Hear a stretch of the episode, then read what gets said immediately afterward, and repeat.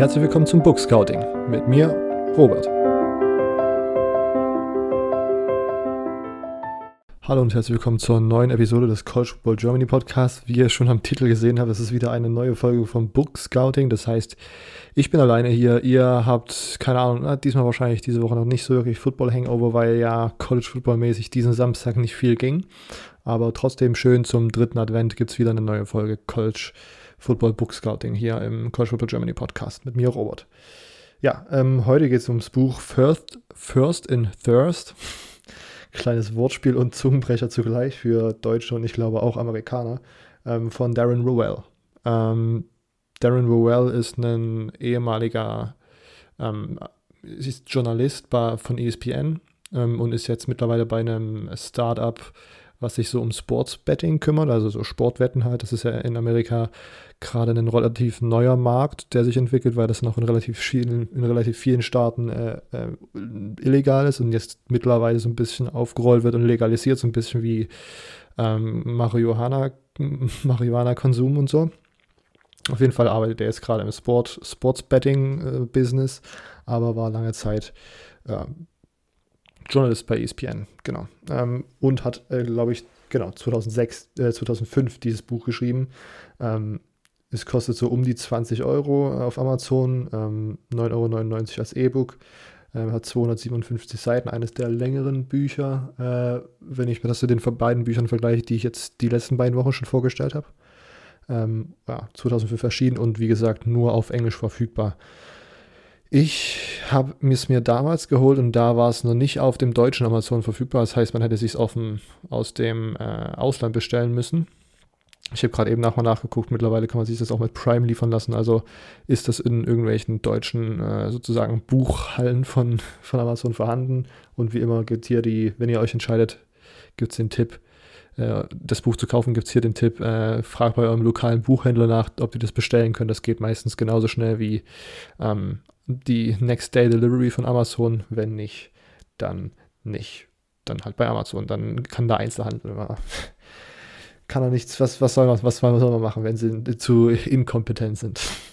ähm, okay, äh, ich habe mir wieder das so ein bisschen vorgenommen. Die allgemeinen äh, Informationen habe ich euch gerade gegeben. Ich will wieder so ein bisschen über die Gliederung sprechen, ein bisschen auf die Kapitel eingehen, aber nicht zu ausführlich, weil ist ja der Anreiz soll, das Buch zu lesen. Und ich nicht, nicht alles so spoilern möchte. Und ich möchte sozusagen wieder nur so ein bisschen das grobe Outlining ziehen. Und wenn man das, wenn man vertieft die Informationen darüber haben möchte, kann man sich sozusagen sich dann das Buch anschauen. Ähm, und sonst gebe ich am Ende wieder eine Bewertung zwischen 0 und 10 Punkten. Äh, und das Expertenlevel gebe ich bekannt, was so ein bisschen heißt, wie sehr man im College Football oder generell im US-Sport involviert sein muss, damit das Buch für einen interessant ist. Wie gesagt, letzte Woche hatten wir College Football 101, war ein typisches Freshman-Buch für mich, weil es halt wirklich an jeden gerichtet war, der sich jetzt gerade neu mit College Football beschäftigt. Und das Mike Leach Buch war für mich eine Junior-Bewertung, weil es schon ein bisschen fortgeschrittener war, ein bisschen auf Englisch. Äh, ist eine, um, um, im Grunde ja auch um eine, dass um die Entwicklung eines Offensivsystems ging. Äh, aber genau, nachher dann sozusagen zur Bewertung dieses Buches. Wir fangen an mit der Gliederung. Ähm, ist auch wieder in neun Kapitel äh, gegliedert und so ein bisschen chronologisch aufgebaut, was äh, auf jeden Fall ganz gut ist. Ähm, aber ich habe das Gefühl gehabt, als ich das Buch gelesen habe, das ist jetzt schon wieder eine Weile her. Ich habe heute nochmal so ein bisschen das Buch durchgegangen und mir so ein paar Stichpunkte rausgesucht, worüber ich sprechen möchte. Ähm, an manchen Stellen ist es so ein bisschen schwierig, weil ich glaube, am Ende dann äh, relativ viele Zeitsprünge nochmal unterwegs war, weil dann die Chronologie durch eine äh, sag ich mal, Themengebundenheit irgendwie aufgebrochen wurde. Aber am, Anfang geht es ganz normal los. Es geht im Kapitel 1, das heißt Sweat in a Bottle. Ähm, es geht halt um die ersten Versuche von Wissenschaftlern an der University of Florida. Vielleicht war es für, für, mich deswegen noch interessant. Ich bin ja Florida-Fan. Ähm, und Gatorade wurde halt äh, an, genau, den an der University of Florida ähm, genau erfunden. Ich, vielleicht, ich habe es noch gar nicht gesagt, First and Thirst ist ein Buch über die Entstehungsgeschichte von dem Sportgetränk Gatorade. Genau. Und das erste Kapitel ist, geht so ein bisschen darauf ein, wie ist es entstanden, die ersten Versuche von Wissenschaftlern. Es waren halt äh, Professoren an der äh, Universität in Florida. Ähm, es gab eine Story, dass sie sozusagen äh, Sie wollten versuchen, sozusagen den Schweiß, den man ausschwitzt während des Trainings, durch neue Flüssigkeit zu ersetzen. Und man ersetzt das ja, soweit ich mich erinnern kann oder soweit ich mich an meine Biologiekenntnisse erinnern kann, mit einer am schnellsten, wenn die Flüssigkeit, die man aufnimmt, denselben, ja, ich weiß nicht, Zuckergehalt oder die, dieselbe Substanzzusammensetzung hat wie dieser Schweiß sozusagen. Deswegen haben sie sozusagen Schweiß gesucht äh, am Anfang, gesammelt und den analysiert, aus was das eigentlich besteht. Äh, und äh, das ekelhafteste, das ekelhafteste Bild, was im Buch gezeichnet war, das war, dass äh, während des Trainings irgendwelche Freshman-Spieler, die also nicht wirklich Einfluss auf das Team hatten, die sozusagen als Trainingsdummy so ein bisschen damit un unterwegs waren, die mussten extra Kleidung tragen unter ihrer Footballkleidung bei 100 Degrees Fahrenheit, das ist glaube ich über 30 Grad äh, in, in, Cel in, Celsius. Äh, und nach dem Training wurden dann die Klamotten eingesammelt und dann ausgewrungen über einem riesigen, über so einem Kanister. Und das war dann der gesammelte Schweiß, der untersucht wurde. Das fand ich dezent ekelhaft. Aber äh, das war sozusagen die, erste, die ersten Versuche. Und dann äh, haben die sozusagen ein Getränk entwickelt, was halt, Schweiß hat ja eine relativ, ist ja relativ salzig und sie haben dann das versucht irgendwie mit dem Salzkalt irgendwie zu regulieren, dass das ähnlich ist, eine ähnliche Zusammensetzung hat wie Schweiß und dass das besser aufgenommen wird und haben dann äh, dieses, diesen, den ersten Versuch von Gatorade gezaubert. Äh, und tatsächlich ist, es dann natürlich so gewesen, dass es äh, irgendwann ein Spiel gegen LSU gab, in dem der, der dann sozusagen Gatorade gut geschrieben wurde, weil es unglaublich hitzig war, es also sehr heiß war an dem Tag. Es war, Florida war ein großer Underdog gegen ein Nummer 5 geranktes Team. Es war 1966, habe ich, glaube ich, nochmal rausgelesen gerade eben. Ähm, und natürlich äh, pullt Florida sozusagen den Upset und äh, alle sagen, oh, woran lag's? Und Team in 10 war klar, oh, wir haben diese Woche dieses ekelhafte Getränk getrunken und man hat nicht so viele Krämpfe gehabt und man war besser hydriert und äh, das schien sozusagen der Grund gewesen sein, dass man das Spiel gewonnen hat genau, in Kapitel 2 geht es dann weiter. The Mystique is born. Ähm, es, das fängt mit, einem, mit, einer Story an über das Spiel in der nächsten Saison nach diesem LSU-Game gibt es irgendein, irgendein Spiel gegen Florida, die das so ein bisschen mitbekommen haben, dass die da so ein Special-Getränk haben. Und äh, das ist ja schon seit sehr lange in Jacksonville und das heißt, vor dem Spiel haben dann irgendwelche ähm, Student Trainers, also welche, die dort Athletic Training studieren an der Uni äh, von Florida, fahren mit einem Pickup-Truck, auf den ganz viele Gatorade Tetrapacks gepackt waren, Richtung Jacksonville, um das dorthin zu liefern für den nächsten Tag, wo dann das Spiel stattfindet. Und auf dieser Fahrt dorthin wird der Pickup-Truck von dem Highway runtergelotst von, oder runtergedrängt von zwei größeren Trucks ähm, und zum Stoppen gebracht. Die Leute steigen aus diesen Trucks aus und schütten äh, die ganzen Tetrapacks voll Gatorade und aus und schmeißen die auf den Boden und zertreten die. Äh, und dann verliert Florida relativ deutlich an diesem Spieltag. Äh, und die Student Trainers waren sich relativ, relativ sicher, dass das äh, Georgia-Fans waren, die das die dafür gesorgt haben, sozusagen, dass, das, dass die Wunder, das Wunderdrink nicht an den Seitenrand von der University of Florida ähm, geliefert werden konnte an diesem Spiel. Genau.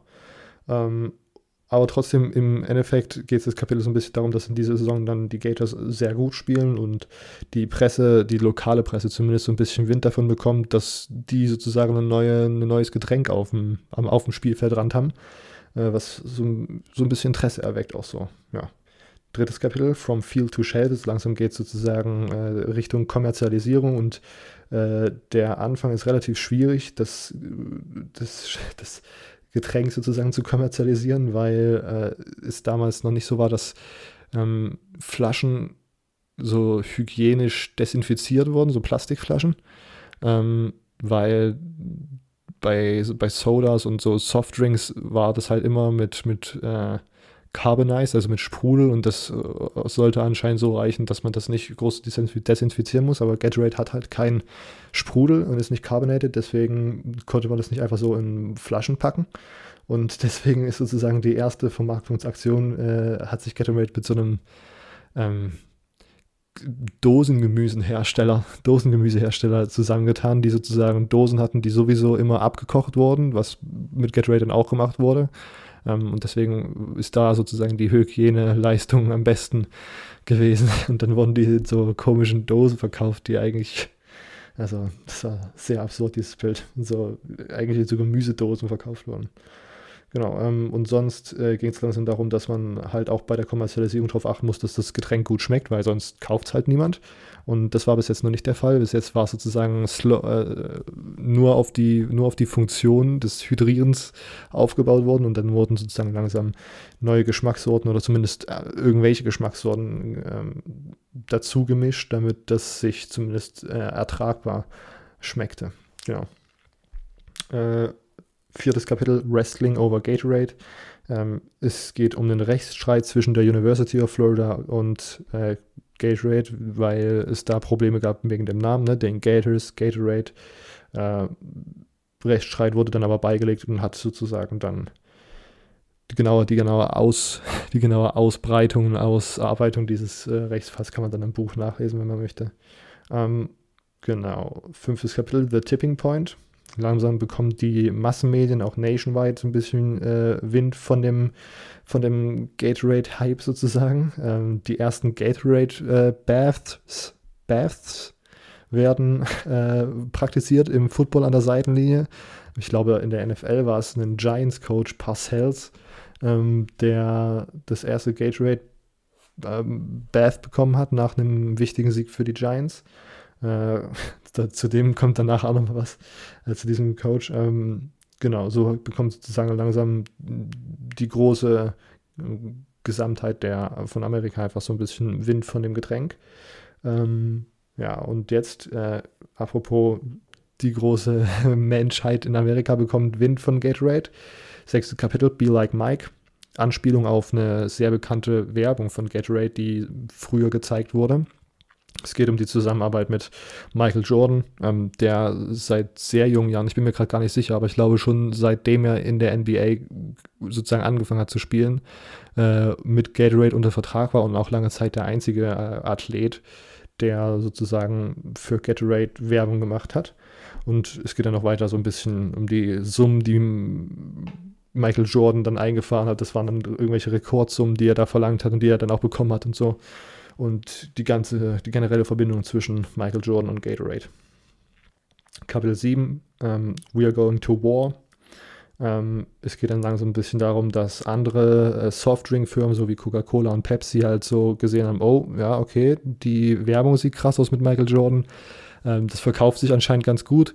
Dann steigen die langsam so ein bisschen auf diesen Sportsdrink-Market ein. Und dann geht es einfach in dem Kapitel so ein bisschen darum, wie äh, ja, wie gewinnt man Market Share, wie gewinnt man äh, äh, Athleten, wie bekommt, wie bekommt man League-Sponsorships und so ähm, und wer kann sich am Ende da durchsetzen auf diesem äh, relativ, ja, damals noch begrenzten Markt äh, um Sportsdrinks. Genau. Kapitel 8, das sind jetzt so ein bisschen die letzten beiden, die so ein bisschen äh, von der Chronologie abweichen. Kapitel 8 ist The Gatorade Rules. Ähm, hier hat Darren Rovell, der Autor, nochmal so ähm, neun Regeln rausgearbeitet, die für Unternehmen oder Firmen oder keine Ahnung, ob man das aufs Live anwenden kann, weiß ich nicht, aber auf jeden Fall so ein bisschen, zumindest für Unternehmen auf jeden Fall anwendbar. Ähm, Regeln, die man aus der Erfolgsgeschichte von Gatorade gelernt hat, hat er so ein bisschen destilliert und so als, als Gatorade, Rules of Gatorade sozusagen etabliert.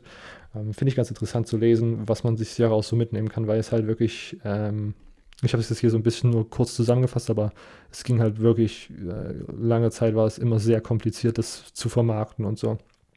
War schon relativ schwierig und krass, dass sie es dann am Ende so hinbekommen, wie das jetzt ist, weil Gatorade halt im Moment eine richtige oder in den letzten Jahren auf jeden Fall eine richtige Macht war äh, in Werbung und in, äh, ja, in der Erscheinung von Football generell. Ne?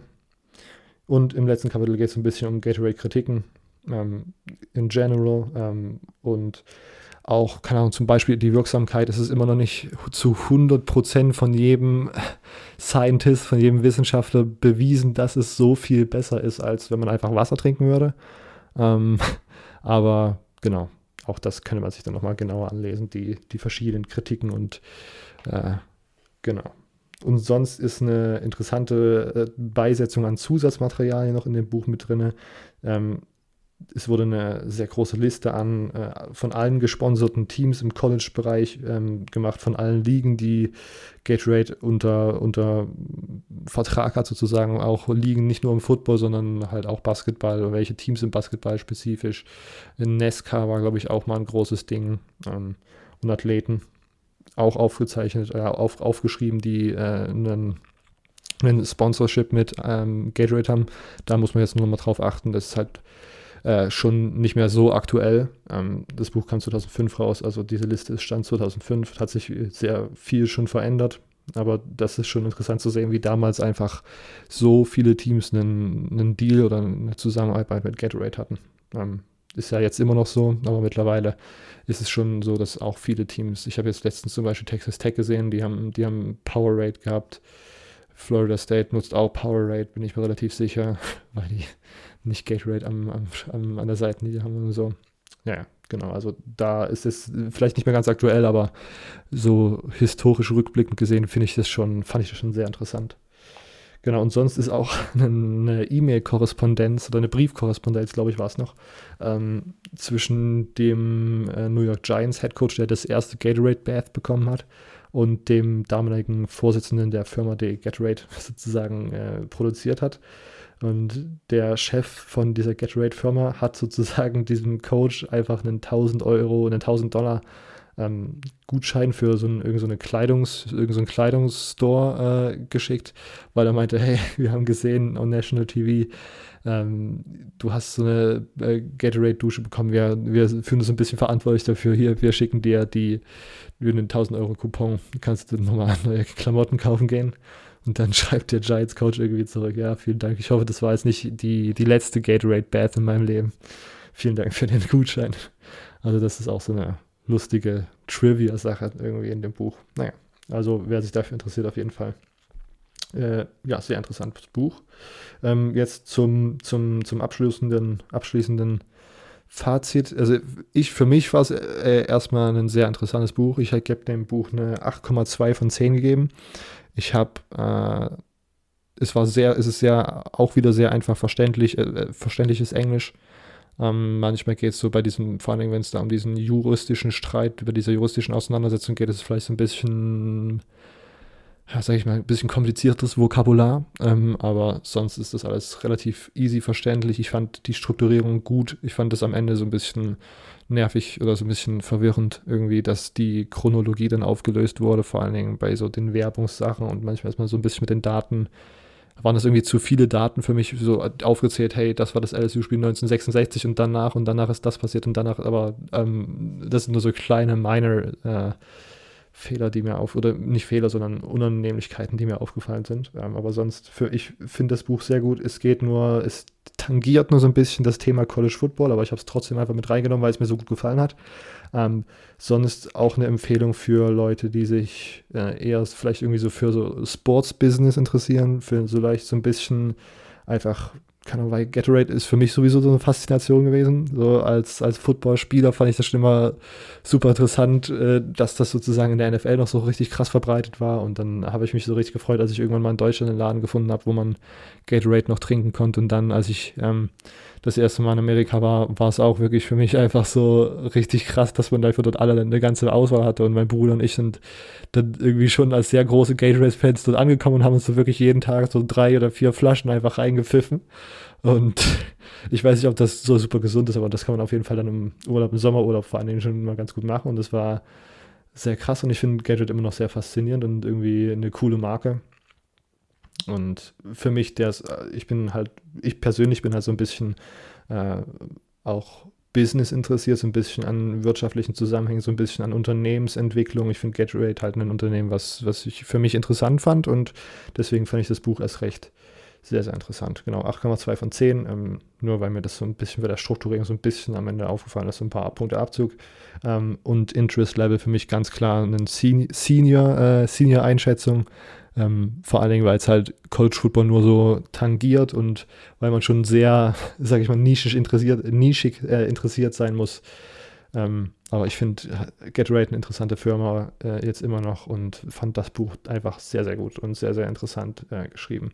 Darren Rowell kann man auch gut mal auf Instagram ähm, folgen. Der macht immer für so Leute, die halt irgendwie Sports-Business interessiert sind, der äh, postet da wirklich sehr interessante Statistiken oder irgendwelche random äh, US-Sports-Facts oder sowas. Immer so, manche Sachen sind ein bisschen cringy, weil da irgendwie auch so ein paar Dad-Jokes und so reißt, aber viele Sachen finde ich sehr interessant. Ähm, genau. Okay, 8,2 von 10, äh, Interest Level Senior. Ähm, das war's mit, dieser, mit diesem Book Report, mit diesem, mit diesem Book Scouting-Episode.